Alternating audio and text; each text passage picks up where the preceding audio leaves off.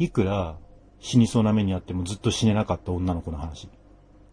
ずっと、たまに自殺しようとしてたんだよね。まあ、いくら手首切ったり、もうなんやかんや自殺しようとしてもね、睡眠薬大量に飲んだり、絶対もそれ人が死ぬっていうぐらいのことをしてるのに、もう思いっきり風呂場に行って何本も手首縦に切ったりとかね、睡眠薬とかももうすごい大量に飲んだのに、私ずっと死ねなかったんですよって言ってきた女の子ね。でも何やってもずっと死ねなかったから、最後はマンションの10階から飛び降りたんですよ。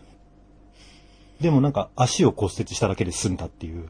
もうそこまで聞いて、あれ？ちょっとやばすぎるよ、この人って。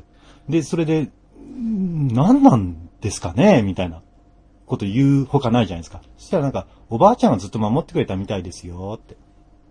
なんかその、このおばあちゃんがずっと守護してくれたって。でもね、守護霊とかじゃなくて多分生きたおばあちゃんなんですよ。おばあちゃんその時生きてて、で、何かの形で守ってたらしいと。その子のことを。で死んで守護霊になってるとかじゃないんですよ。